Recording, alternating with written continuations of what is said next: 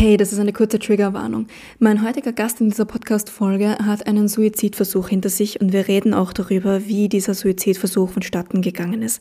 Also wenn du dieses Thema gar nicht packst, dann skip einfach bei der Frage, wie er Suizid begehen wollte, so zwei Minuten nach vor, dann solltest du sicher sein. Aber wenn dir das Thema Suizid generell auf den Magen schlägt, dann pass bitte gut auf dich auf, wenn du diese Folge hörst. Hör sie vielleicht mit einer Person deines Vertrauens zusammen oder ich bin dir natürlich auch gar nicht böse, wenn du sagst, das Thema schlägt dir so sehr auf den Magen, dass du diese Folge gar nicht hören möchtest. Das ist absolut kein Problem. Pass bitte gut auf dich auf und wenn du weiterhörst, dann wünsche ich dir jetzt viel Spaß mit der Folge.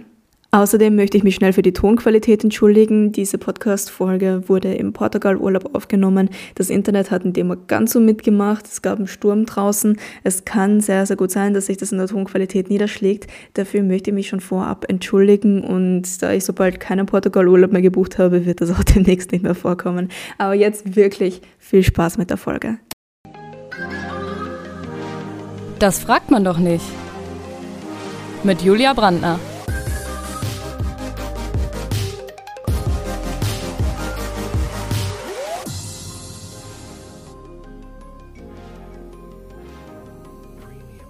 Heute mit Matthias Petz.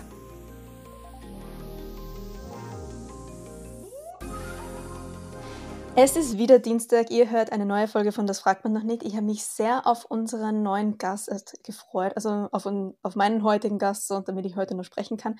Auf meinen heutigen Gast habe ich mich sehr gefreut.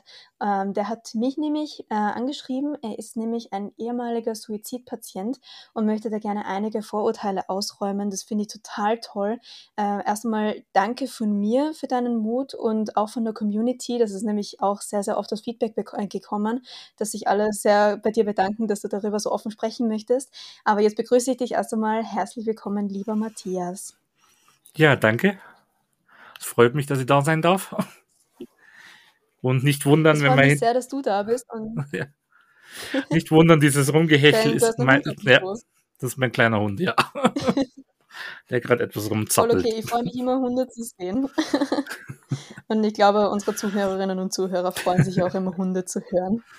Äh, Matthias, ich, mir ist auch bei der, bei der Frage, die ich an die Community gestellt habe, ist, ich stelle dann immer an die Community Fragen, mhm, genau. dir Fragen stellen wollen quasi. Und da ist sehr, sehr oft die Frage gekommen, was ist eigentlich ein ehemaliger Suizidpatient? Viele hatten Probleme mit dem Begriff. Kannst du es kurz erklären? Was ist deine Geschichte? Also ein ehemaliger Suizidpatient ist schwierig zu formulieren, weil es eigentlich niemals beendet ist. Also man mhm. sagt eigentlich so, man, äh, entweder ist man momentan Suizidpatient oder so weit von der Behandlung beziehungsweise von der Gefährdung draußen, dass man keinen Suizid begehen würde. Okay. Und ist quasi so stabil, das heißt, dass man mit, äh, sage ich mal, negativen Lebensereignissen nicht gleich wieder in Suizidgedanken verfällt. Das heißt, wie lange bist du quasi schon aus der heißen Phase, wenn man das so sagen kann, raus? Äh, knapp zwei Jahre jetzt aus der letzten heißen Phase. Okay, und hattest du, wenn ich das jetzt so offen fragen darf, hattest du einen Suizidversuch hinter dir? Vor zwei Jahren, ja, hatte einen Suizidversuch hinter mir. Okay. Ähm, da, da stellt sich mir nämlich als Nicht-Betroffene, die vielleicht mal kurz über Suizid nachgedacht hat, aber das im Wesentlichen nie die Eier gehabt hätte, das durchzuziehen. Mir hätte sich da die Frage gestellt, äh, wenn, wenn so ein Fehlversuch missglückt, wollte man dann quasi überhaupt sterben? Ich würde jetzt mal sagen. Also es kommt sehr immer, sage ich mal, auf die Lebensgeschichte des Patienten auch an. Man kann das nicht pauschal sagen. Mhm. In der Regel ist ein Suizidversuch ein letzter Hilfeschrei. Das ja. muss aber nicht heißen, dass der Suizidversuch fehlschlägt. Also es kann durchaus so dramatisch werden, dass der Suizid so geplant ist, dass er nicht schiefgehen kann. Okay. Darf ich fragen, wie du es versucht hast? Das war leider sehr spontan in einer ähm, in meiner letzten Beziehungstrennung nach siebeneinhalb Jahren, also mit einer Situation, wo ich überhaupt nicht gerechnet habe. Mir ist innerhalb von Sekunden quasi die bekannte Welt und Beziehung so zusammengebrochen, dass quasi meine bis dahin eh schon ziemlich angeschlagene Psyche nicht mehr klarkam mit diesem Zustand. Hab dann ein Küchenmesser genommen und habe versucht, dass ich mir links den ganzen äh, linken Unterarm äh, komplett aufschneide. Okay. Und wurdest du dann gefunden oder hast du dir selber dann geholfen? Äh, komischerweise in dem Moment, wo ich es versucht habe, ähm, hat mich irgendwas blockiert. Also ich, ich habe mit voller Kraft mit der rechten Hand gegengedrückt und habe es nicht geschafft, mhm. bis auf einen leichten Kratzer über die Haut. Ich habe es nicht geschafft, dass ich das Messer weiter reinkriege. Das ist auch total schwer, oder? Also jetzt, jetzt blöd gesagt, aber ich glaube, so ein Küchenmesser, das schneidet auch gar nicht so scharf, dass das wirklich gut funktionieren würde. Ja, also ich habe dann. So, also ich habe es dann mit der Spitze probiert gehabt und ähm, mhm. ich weiß nicht genau, woran es gelegen ist. Also ähm, es war plötzlich so, so ein Widerstand da, dass ich quasi, ich habe die Klinge nicht weiter reinsetzen können, weil die rechte Hand auf einmal blockiert war. Und so, als würde jemand mit einer zweiten Hand gegenhalten. Okay, also dein Körper hat dich quasi von selber abgehalten. Kann man so sagen, ja. Mhm. Wie ging es dir danach? Warst du danach glücklich oder warst du traurig? Wie, wie war das danach für dich? Ähm, danach hat erstmal der ganze Schock richtig eingesetzt, was eigentlich gerade in innerhalb von wenigen Minuten passiert ist. Äh, die Vorgeschichte war leider, ähm, morgens ist meine Freundin raus und da war noch alles normal. Und spät abends plötzlich mehrere Stunden kein Kontakt. Sie taucht mit einem fremden Mann auf, holt ihre Sachen und ist einfach so gegangen, ohne viel Worte. Ja. Das war erstmal eine Situation, wo ich nicht gewusst habe, so, also bis dahin, das, was ich alles kannt habe, mit Vertrauen in der Beziehung, so war innerhalb von Minuten eigentlich weg. Also das hat sich auch gar nicht angekündigt oder du hast das auch gar nicht kommen sehen, oder? Nee, ich habe danach erst erfahren, dass sie ein ganzes Jahr geschwiegen hat, dass es ihr immer schlechter geht und es keiner wusste. Nicht, keine, keine Freunde, keine Familie, nichts. Und wie es dann bei ihr quasi rausgebrochen ist, hat sie mich halt vor Tatsachen gestellt, wo ich dann natürlich total überfordert war. Ja, das kann ich mir vorstellen. Also du hast es auch überhaupt nicht kommen sehen. Ähm, ich habe gemerkt, dass es ihr schlechter ging in dem Jahr. Das schon. Ja. Ähm, habe viel versucht, mit ihr zu reden. Ähm, es war immer so die Hauptantwort, sie weiß nicht genau, was mit sich los ist. Es war recht ein Workaholic. Groß reden wollte sie drüber nicht. Mal Therapeuten oder so sowieso nicht davon wollte sie nichts wissen. Selbst wenn sie krank war, wollte sie nicht den, äh, den normalen Hausarzt und sich mal krank schreiben lassen. Und also immer so dieser Fluchtinstinkt nach vorne. Mhm. Verstehe. Und äh, wie war das denn, wie war das dann für dich? Welche Gedanken sind dir davor durch den Kopf gerasselt, als du quasi versucht hast, dir das Leben zu nehmen? Hm, also die Sekunden davor war eigentlich komplette Leere im Kopf. Ich habe nur noch reagiert, ich habe an nichts mehr gedacht. Ich habe auch nicht dran gedacht, was danach ist, was mit dem kleinen Hund ist oder was passiert, wenn es nicht funktioniert. Ich habe an gar nichts gedacht. Das war wirklich so okay. komplett der leerer Kopf. Aber würdest du sagen, es war so eine Spontanaktion quasi oder hattest du vorher schon einmal Gedanken in die Richtung? Also ich war schon wieder längere Zeit belastet mit Suizidgedanken. Das ist meistens die Vorstufe. Mhm. Ähm, Suizidgedanken an sich sind noch nichts Schlimmes, solange sie nicht treibend werden. Also es gibt schon mehrere ja. Stufungen in, in der Hinsicht. Mhm. Welche Vorurteile nerven dich eigentlich am meisten in Bezug auf Suizidgedanken oder Suizidpatientinnen und Patienten? Ähm, meistens wird nicht gefragt, warum man Suizidgedanken hat, sondern dann kommen so Standardsprüche, ja, geh doch mal raus, geh einen Kaffee trinken, treff dich mit Leuten oder lass dir helfen. Und das Schwierige ist immer dann, wenn man sagt, ja, ich habe das alles schon probiert und es wird nicht besser. Dann ja. ist immer erstmal eine große Ratlosigkeit, die man, die man mitbekommt. Ja. Ich meine, ich kann es auch verstehen. Also wenn mir jetzt irgendwie ein guter Freund sagen würde, er denkt darüber nach, sich das Leben zu nehmen, ich wüsste wahrscheinlich auch nicht, wie ich da reagiere oder wie ich da richtig reagiere und hätte wahrscheinlich auch zu viel Angst, dass ich dann genau das Gegenteil bewirke und dass ich dann der Person nicht helfe, sondern die noch weiter da reintreibe. Deshalb meine Frage, was hättest du dir von deinem Umfeld gewünscht, um nicht an Suizid zu denken? Ähm, ich habe mir eigentlich mehr Verständnis erhofft, weil ich habe dann sehr oft als, äh, als Gegenreaktion so ein Klischee-Denken erlebt, weil keiner wusste genau, was er dann sagen soll. Dann kamen so Klischeesachen wie geh zum Facharzt, red über Klinik, red über Therapie, geh mit Freunden weg, geh aus, äh, also so die Standardsachen mit viel Ablenken, das hat bis zu einer gewissen Sache auch seine Berechtigung. Das Problem ist leider oft, dass viele nicht dran denken, dass man, wenn man Suizidgedanken hat, wahrscheinlich das alles schon in den meisten Fällen auch probiert hat. Also du bist wahrscheinlich auch schon einmal rausgegangen und hast versucht, dich abzulenken und hast versucht, Sport zu machen. Genau. Und ich habe auch schon Gespräche verlassen, wo ich gesagt habe, mich nervt's gerade, weil ich quasi fünfmal das Gleiche gerade erzähle und sich dann teilweise so Gespräche ja. eben im gleichen Moment wiederholen, wo man sagt, dann, man hat dann leider das Problem, wenn die Leute nicht wissen, ähm, was sie sagen sollen, wäre es manchmal besser, wenn sie nur zuhören. Aber viele verfallen dann leider so in so, ja, man versucht zu helfen und sagt dann meistens das Falsche. Wahrscheinlich. Also, was würdest du sagen, ist das Falscheste, was man jemandem sagen kann, der einem gerade anvertraut hat, dass er sich also, dass er mit dem Gedanken spielt, sich das Leben zu nehmen? Ähm, glaube, das Schlimmste ist erstmal, wenn man hört: „Stell dich nicht so an, es geht anderen auch schlecht.“ Ja, das stimmt, nur das hilft der Person in der in dem Moment nicht, weil in dem Moment wertet man's ab.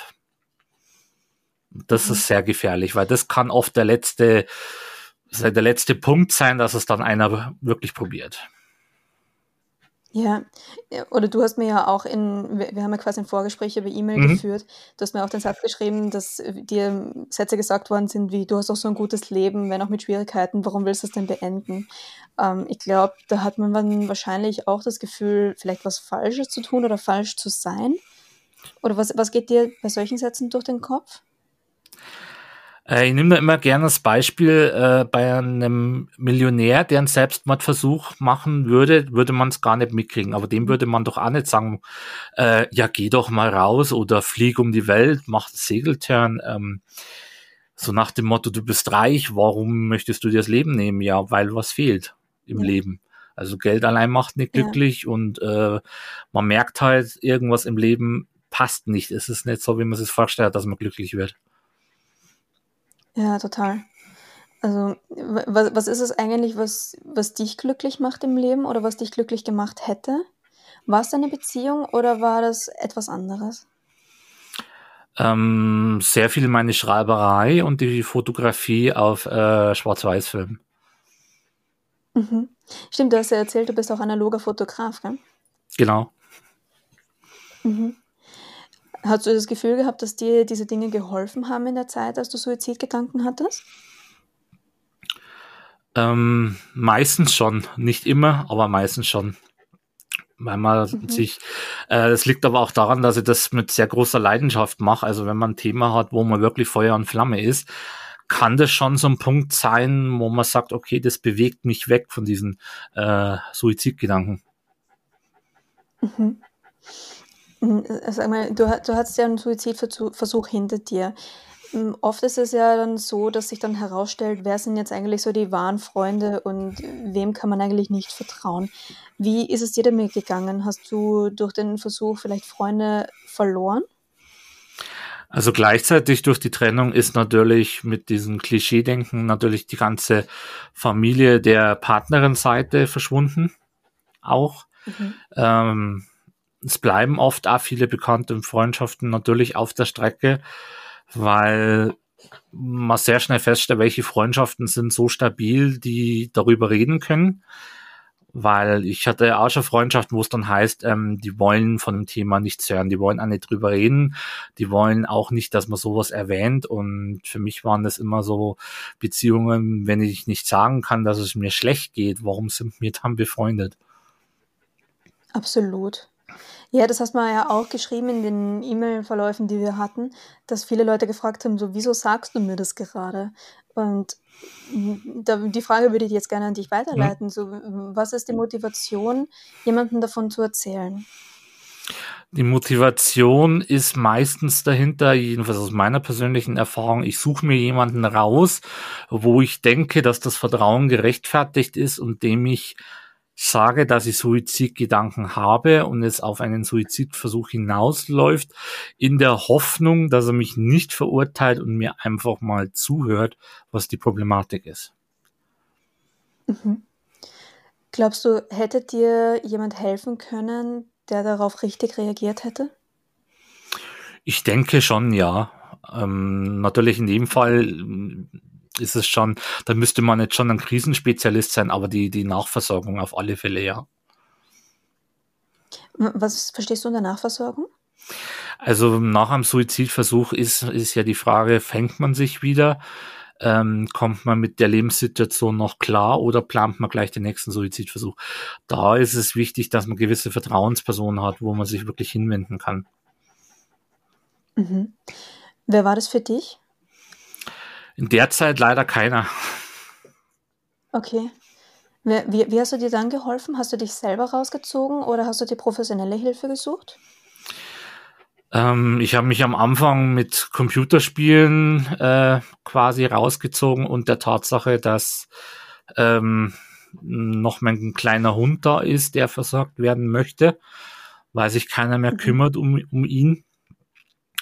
Und das war dann so ein Punkt, okay, du musst gerade weiterleben, selbst wenn du nicht willst, weil hier ist ein kleines Lebewesen, das ist auf dich vollkommen, äh, vollkommen, äh, ja, der ganze Tag läuft quasi äh, für, für ihn bloß darauf hinaus, dass ich mit ihm rausgehe, mit ihm spiele.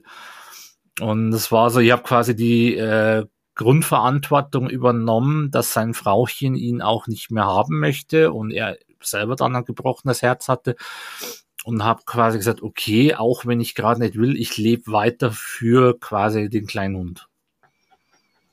Okay, das ist voll schön.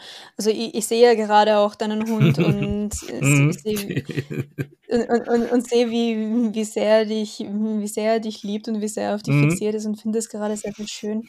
Uh, das leitet mich nämlich auch gerade zu einer sehr häufigen Community-Frage weiter.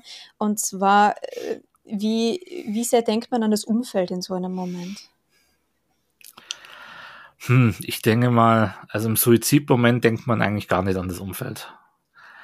Ja. Weil man denkt ja nur noch darüber, wenn man, also wenn es klappt, davon geht man ja eigentlich mal aus, äh, sind natürlich viele mhm. Probleme mhm. erstmal weg. Man denkt jetzt nicht da, darüber nach, was ist mit Familie, Freunden, äh, wie die danach reagieren. Also man hat ja eigentlich nur noch den Gedanken, es ist ja schon so, ähm, planlos verlaufen bis dahin, dass es eh kein wirklich äh, wirklich kümmert. Also wenn ich weg bin, ist es eh besser. Das sind meistens so die Suizidgedanken dabei.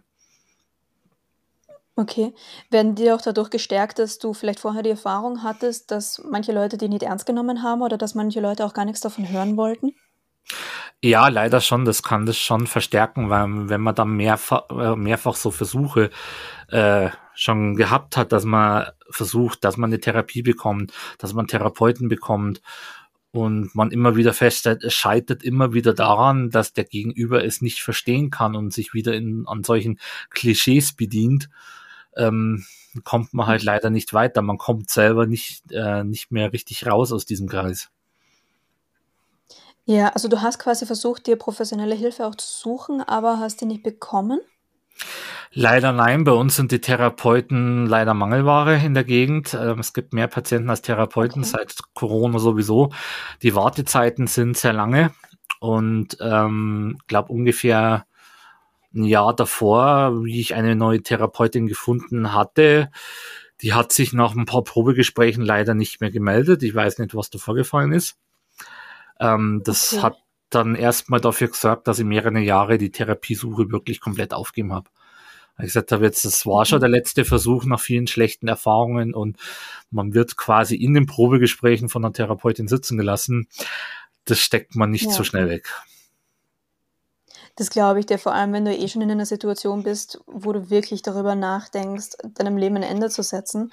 Wenn du dann noch sowas kriegst oder so eine, mit so einer Situation konfrontiert bist, wo dich vielleicht auch jetzt jemand gerade nicht ernst nimmt, ich kann mir schon vorstellen, dass dann das noch einen großen Schlag versetzt und bin gerade auch ehrlich gesagt echt schockiert darüber, dass Therapeutinnen oder Therapeuten sich dann einfach nicht mehr melden.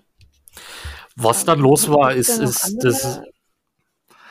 Ähm, also ich habe mir da, es war eine Gemeinschaftspraxis. Ich, ich hätte dann gehofft, dass sich die zweite ja. Therapeutin melden und ich habe, glaube ich, vier, fünf Nachrichten auf dem Band hinterlassen und es hat sich nie wieder wer gemeldet. Ähm, mhm. Ich war dann schon schockiert, dass sowas überhaupt passieren kann, weil man gedacht hat, wenn jetzt was Dramatisches passiert wäre, hätte sich ja wenigstens die äh, Mittherapeutin melden können, dass ein Verkehrsunfall war oder so aber dass dann gar nichts mehr war, wo man gedacht hat, okay, das ist jetzt auch nicht die feine Art. Ähm, vor allem davor sehr gutes Vertrauensverhältnis in den Probegesprächen aufgebaut. Sie hat mich gut verstehen können und auf einmal, ja, kommt nichts mehr. Das war schon seltsam. Ja. Ja, ich finde, du hast das jetzt eh noch sehr nett ausgedrückt mit, das ist nicht die feine Art. Ich würde sagen, das ist grob fahrlässig. Ja, aber also man hätte natürlich Möglichkeiten, dass man dagegen vorgeht, aber da denkt man natürlich als Patient nicht mehr dran, weil man weiß, das kostet Kraft. Und dann muss man der ja. nächsten Stelle, die dafür zuständig ist, wieder die ganze Geschichte mit erzählen. Hey, lässt du mein Mikro da? Mhm. und das ist natürlich dann, dann nicht ganz einfach, weil mir hat's dann nicht interessiert und haben wir gedacht, okay, das war jetzt der letzte Versuch und jetzt lassen wir es wirklich sein. Hm, ich verstehe. Also du hattest quasi mehrere Versuche und das war dann einfach irgendwann mal zu frustrierend oder zu kraftraubend für dich? Ja, ich hatte auch davor schon mal einen männlichen Therapeuten, ähm, ja. ein paar Termine. Äh, habe ihm dann mal gesagt, dass ich Probleme habe und dass ich mit dem äh, wie Putzen und normalen Haushalt nicht mehr klarkomme, weil mir die Kraft fehlt und habe als Rückantwort erhalten, äh, ja, er hat schon mal selber als Single gelebt und äh, das ist in einer halben Stunde, Stunde ist das ja durch, das ist ja nicht viel. Und so mhm. nach dem Motto, gerade dass er nicht sagt, ich soll mich halt nicht, äh, nicht so, so blöd anstellen. Und das sind halt schon so Sachen, dass das prägt einen in der Therapie natürlich. Das glaube ich dir. Na voll. Also ich meine, so ein Therapeut oder eine Therapeutin, die haben ja jetzt nicht gerade eine unaufwendige Ausbildung. Nee. Sollte man dann nicht irgendwann einmal lernen, mit Menschen umzugehen?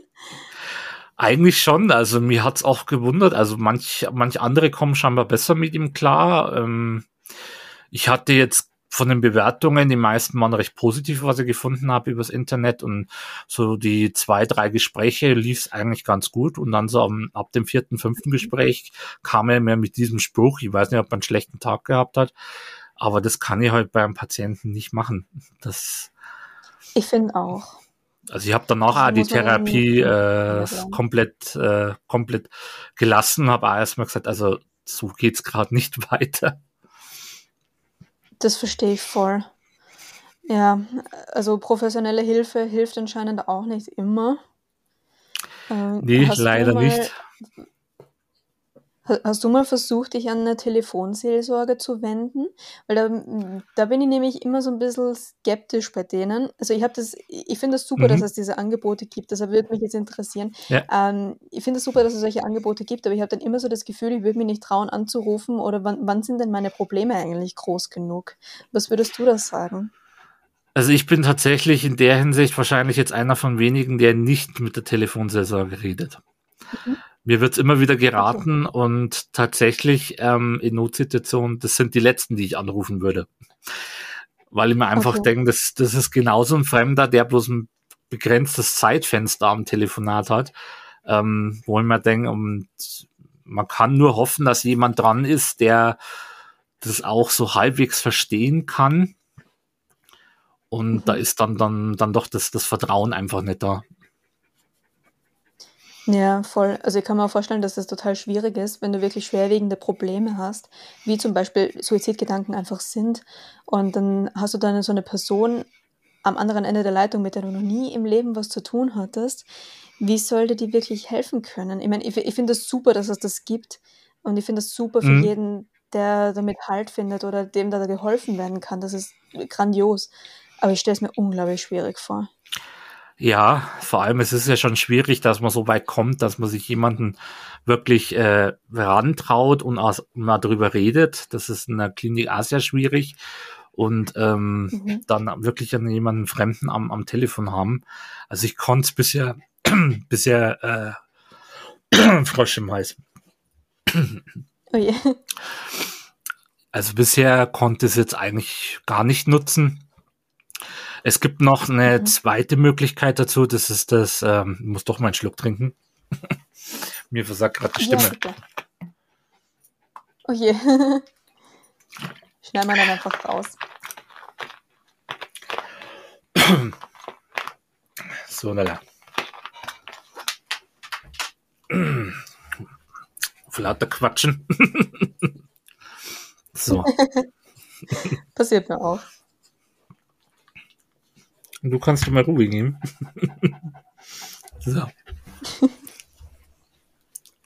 genau, wo waren wir genau bei der Telefonseelsorge? Genau, ja.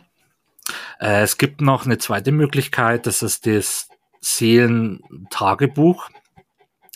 Äh, das ist ein virtuelles Tagebuch, man kann reinschreiben, äh, da kann man sich bewerben und da sind auch Spezialisten dran, die dafür eine Schulung alles machen müssen. Man kann mit angeben, ich schreibe heute was rein, das ist nur für mich, das liest keiner. Oder ich möchte, dass es gelesen wird und als dritte Möglichkeit, dass es gelesen wird und dass das Tagebuch dann auch schreibt. Der Vorteil ist, ähm, die wissen den Namen von mir nicht, ich weiß nicht den Namen von denen und ähm, ich weiß auch nicht, äh, wer mir schreibt. Das kommt immer darauf an, wer das bekommt. Und das ist quasi nochmal eine Stufe, eine, eine Möglichkeit, wo man über Suizid schreiben kann, finde ich. Weil da ist dann einfach mhm. kein Begegnungspunkt. Ja, voll. Es nimmt, glaube ich, vielen auch die Angst, die vielleicht noch ein bisschen skeptisch sind, ob sie sich jetzt anvertrauen wollen. Mhm. Oder ob sie es können. Äh, wie lange hat es bei dir gebraucht, bis du den, den, den Mut gefunden hast, dich jemandem anzuvertrauen? Also wie es mal losging mit den Suizidgedanken, hat es nicht lange gedauert, weil ich eigentlich nicht in den Suizidfall wollte. Ähm, habe dann aber sehr schnell festgestellt, dass viele halt wirklich damit gar nichts anfangen können. Mhm.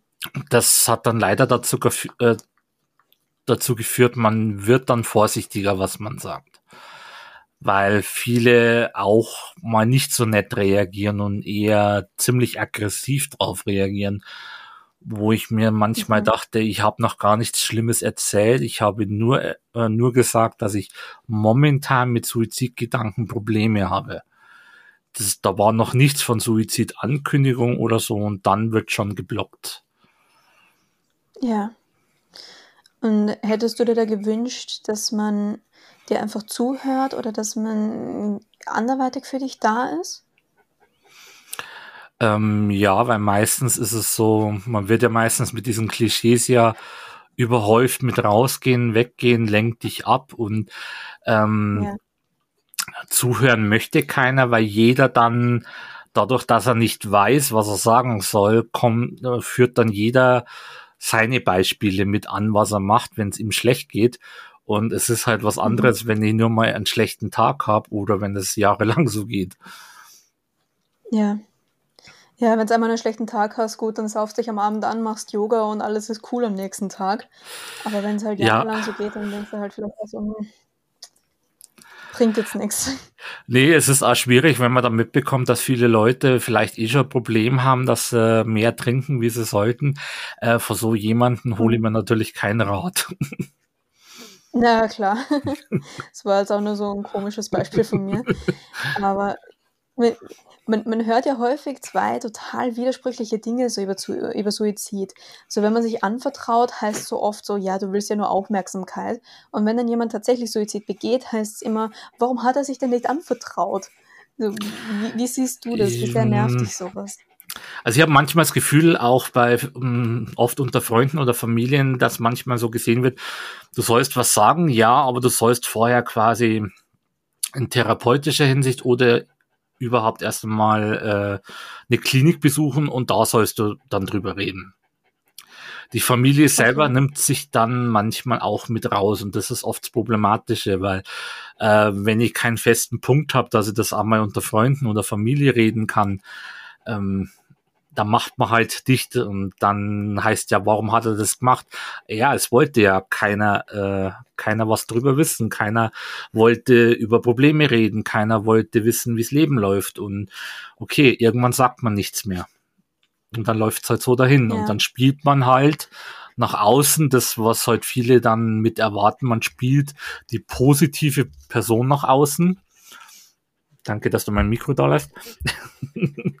also man, man spielt dann diese positive Person nach außen, ist aber reines Schauspiel. Mhm. Also würdest du auch sagen, dass du so quasi die letzten Jahre, bevor deinem, vor deinem Suizidversuch quasi eine Lüge gelebt hast? Oder die letzten Momente? Man muss es meistens eine Lüge leben, weil man weiß nicht, wie die Leute darauf reagieren. Man versteckt eigentlich psychische Krankheiten, weil die meisten eben nicht gut darauf reagieren. Äh, wenn mich jemand kennenlernt, der weiß erstmal nichts über mich. Der ja. lernt mich quasi in einer Schauspielversion kennen. Das ist, mhm. das ist da einfach eine Maßnahme, die leider notwendig ist. Kann ich mir vorstellen. Darf ich fragen, was bei dir diagnostiziert worden ist? Äh, ich habe vor knapp einem Jahr eine neue Diagnose bekommen. Man hat zehn Jahre übersehen, dass ich eine teilweise Persönlichkeitsstörung habe. Okay. In, inwiefern? Ähm, Oder wie, wie äußert sich die?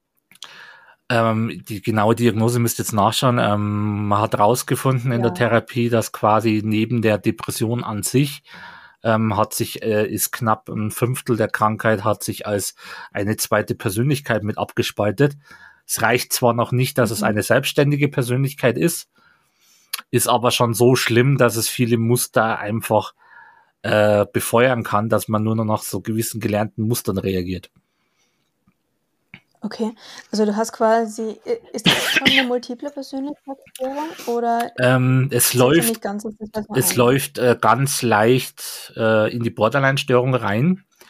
Also man okay. hat dann wirklich schon Probleme, dass wenn etwas Schlimmes für einen, man das wirklich stärker wahrnimmt, dass man Probleme hat, dass man sowas kontrollieren kann. Wenn man gekränkt ist, äh, das wird sehr schwierig. Man muss das quasi von Grund auf neu lernen. Mhm. Also ist das etwas, das Suizidgedanken schon eher befördert? Ja, leider schon, weil äh, ich habe es lange mhm. Zeit gehabt, wenn mir was geärgert hat, wie Probleme mit Behörden. Ich konnte mich da so reinsteigern, dass ich irgendwann keinen Bock mehr hatte, mir echt gedacht habe, ein Suizid ist leichter. Weil ja. man quasi nicht mehr weiß, wie kann ich den Druck, die Wut eigentlich wieder rauslassen. Glaubst du, dass auch immer noch teilweise dass äh, ein Suizid leichter wäre als das Leben? Hm, mittlerweile nicht mehr. Mittlerweile äh, mhm. habe ich viele meiner Phrasen in einen Comedy-Text verpackt und in, in der Hoffnung, dass, ah, daraus, ein, dass daraus ein Comedy-Programm wird.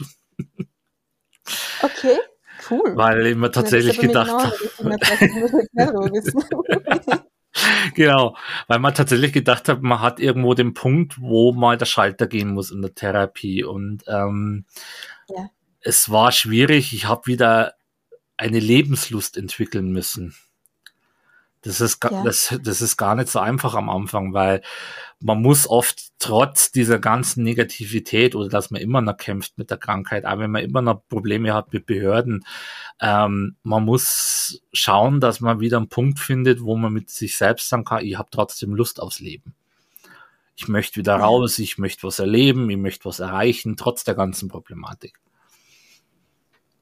Total. Also ich meine, Ärger mit Behörden wirst du wahrscheinlich immer haben. Die sind halt einfach teilweise ja, leider ziemlich leider. Forsch. Aber was war's, das, äh, was, was war das Erste, bei dem du nach deinem Suizidversuch wieder Freude empfunden hast? Kannst du dich da erinnern? Es war tatsächlich die Fotografie. Mhm. Ich habe in der Fotografie davor schon immer geschafft, das war so meine Welt. Da konnte ich quasi komplett die, die Krankheit vergessen, das, was im Leben schiefläuft, vergessen.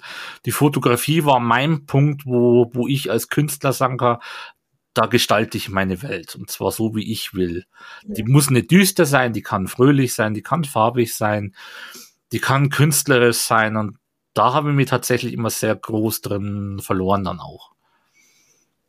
Mhm. Was fotografierst du besonders gerne?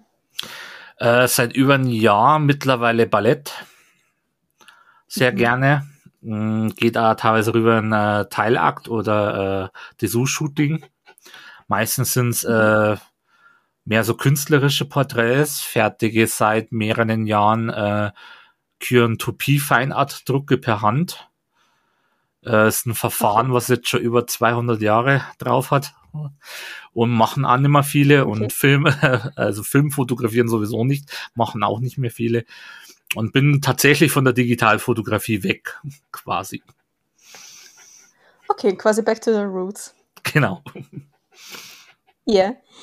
Äh, ein, ein Buch, das mir sehr in Erinnerung geblieben ist, auch aus der Schulzeit und aus dem Studium, ist Die Leiden des jungen Werther. Das ist das, was immer angeführt wird, wenn es ums Thema Suizid geht. Hast du das mhm. gelesen? Mhm. Gelesen leider nein. Ich habe mich kurz reingelesen, worum es geht und natürlich auch diesen, ja. wie es glaube ich heißt, diesen Werther-Effekt. Der Werther-Effekt, genau. genau wo ja danach, ja. nachdem das Buch rauskommen ist in der Zeit von Goethe, wo ja Massensuizid begangen wurde. Und tatsächlich, genau. das ist ja ein Phänomen, was man die letzten Jahrzehnte und Jahrhunderte immer wieder beobachtet hat. Ähm, Voll. Und man muss leider. Es gibt, ja, es gibt ja auch total viele Studien dazu, dass es diesen Werteeffekt gibt. Ähm, hast du das bei dir selber auch beobachtet? Also ich fürchte, wenn man in einem gewissen Stadium der Krankheit ist, kann man sich verlieren in solchen ähm, wie soll man sagen, so Massenhysterien, würde ich jetzt fast sagen, mhm. was dann bis hin zum Suizid führen kann. Man kann sie leichter dran verlieren. Ähm, man muss sich bewusst, würde ich jetzt sagen, dass man sich mit der ganzen Geschichte und alles mehr auseinandersetzt, wenn mich was so begeistert, dass ich irgendwie sage, äh, ja, ich laufe jetzt da mit bei einer Demo, trotz dass das eigentlich nicht mein Thema ist dann muss ich mich eigentlich mhm. fragen, warum laufe ich mit? Laufe ich mit, weil ich gerade ein Bedürfnis damit erfülle, dass ich wieder in eine Gemeinschaft gehören will? Oder laufe ich mit, weil ich wirklich für dieses Thema brenne? Mhm. Und für dich ist es gerade so, dass du nicht für das Thema Suizid brennst und deshalb weiterleben möchtest? Genau, weil man immer denkt, das ist so, also es gibt ja Personen, die es leider nicht rausschaffen. Das, ja, ist, das, ist, das ist ja leider so. Und ähm, es ist leider halt ein schwieriger Punkt in der Therapie, wo man mit sich selbst mal ins Reine kommen muss, so ich möchte aus diesem Strudel raus. Also ich möchte jetzt nicht ja. meinen Negativgedanken und meiner Krankheit weiterhin äh, hinterherlaufen, bis es irgendwann äh, einen Suizid gibt, den man nicht mehr verhindern kann. Ähm, sondern ich möchte eigentlich auch mal wieder was haben, was, was positiver ist. Mhm. Finde ich schön. Wie viel Angst hast du, dass Suizidgedanken zurückkommen? Die ist eigentlich jeden Tag da, weil es ist jeden Tag ein, ein sage ich mal, nicht unbedingt schwieriger Kampf. Es kommt darauf an, wie es einem geht. Aber ich vergleiche das immer gern, wenn jemand seit 20 Jahren nichts mehr trinkt, der muss auch jeden Tag kämpfen, dass er keine Flasche Bier trinkt, beispielsweise. Ja. Und genauso ist es äh, mit Suizid. Man muss sich jeden Tag wieder für sich bewusst machen, dass man leben möchte und dass man auch was dagegen tut, dass man nicht wieder in diesen Suizidgedanken strandet. Ja. Es gibt in der Community einige Menschen, die mir geschrieben haben, weil sie Menschen in ihrem näheren Umfeld haben oder in ihrer Familie haben oder in ihrem Freundeskreis haben, die auch mit Suizidgedanken strugglen. Was würdest du denen gerne auf den Weg geben? Hm, gute Frage. Also grundsätzlich kann man erstmal sagen, zuhören. Und was mhm. ganz schwierig oft ist, man muss rausfinden, ob die Person sich wirklich weiterhelfen lassen möchte. Das ja. ist immer sehr schwierig, speziell wenn es in der Familie ist ähm, oder unter guten Freunden wenn man feststellt, dass die Person noch nicht so weit ist, dass sie sich weiterhelfen lässt, ist jede Mühe leider vergebens. Das hört sich immer sehr mhm. hart an, aber es, es ist leider so, der Patient muss, also sage jetzt der Patient, der Mensch an sich muss auch mal an den Punkt kommt, dass er sagt, ja, er möchte auch weiterleben trotz Suizidgedanken. Ja, wie kann man das feststellen? Gibt es da irgendwelche Indikatoren? Hm, es gibt, man könnte sagen, ein paar Warnzeichen. Also das Hauptwarnzeichen würde ich sagen, wenn er überhaupt einmal das Gespräch sucht und darüber redet, könnte darauf hinweisen, dass er sich helfen lassen möchte. Muss leider aber nicht immer der Fall sein. Also es gibt natürlich auch äh, Krankheitsbilder, wo man einfach nur mit diesem Spiel, ich lass mir helfen, dann kümmern sich wieder alle drum rum und nach drei, vier Wochen ist es wieder das Gleiche. Das, da tun sich selbst Therapeuten und, und Fachpersonal schwer, weil man muss einen Patienten relativ lang äh, begleiten, bis man rausfindet, ob der sich wirklich weiter helfen lassen möchte oder ob der gerade dieses Muster genießt, dass sich die Welt jetzt komplett, äh, dass er quasi mitten, äh, mitten drin steht in, in äh, dieser ganzen Welt. Ja. Wie würdest du damit umgehen oder wie würdest du dir wünschen, dass man mit dir umgegangen wäre, wenn du dir nicht weiter helfen hättest lassen wollen? Hättest du dir gewünscht, dass man dich in Ruhe lässt und dass man dich einfach machen lässt oder hättest du dir gewünscht, dass man trotzdem irgendwie dir zeigt, dass man dich nicht aufgibt? Also das Problem war manchmal, wenn ich dann mal gesagt habe, ich möchte meine Ruhe, dass man mir die Ruhe nicht gelassen hat. Dass man dann in ja. so ein, in so einen Zwang verfällt, ah, lasst dir doch helfen und alles und das bringt aber nichts, weil wenn ich nicht mehr drüber rede und nur noch meine Ruhe haben möchte, dann passiert es dann leider irgendwann, man macht so dicht, dass man gar keinen mehr ranlässt an sich. Und dann kann selbst ein Therapeut oder ein Facharzt nicht weiterhelfen. Mhm. Was wären so deine, deine No-Gos, wenn du es jetzt kurz zusammenfassen müsstest im Umgang mit Suizidgefährdeten? Gab es irgendwas, was du fast schon schädigend fandest? Was man vielleicht, ähm, vielleicht, vielleicht gar nicht böse meint?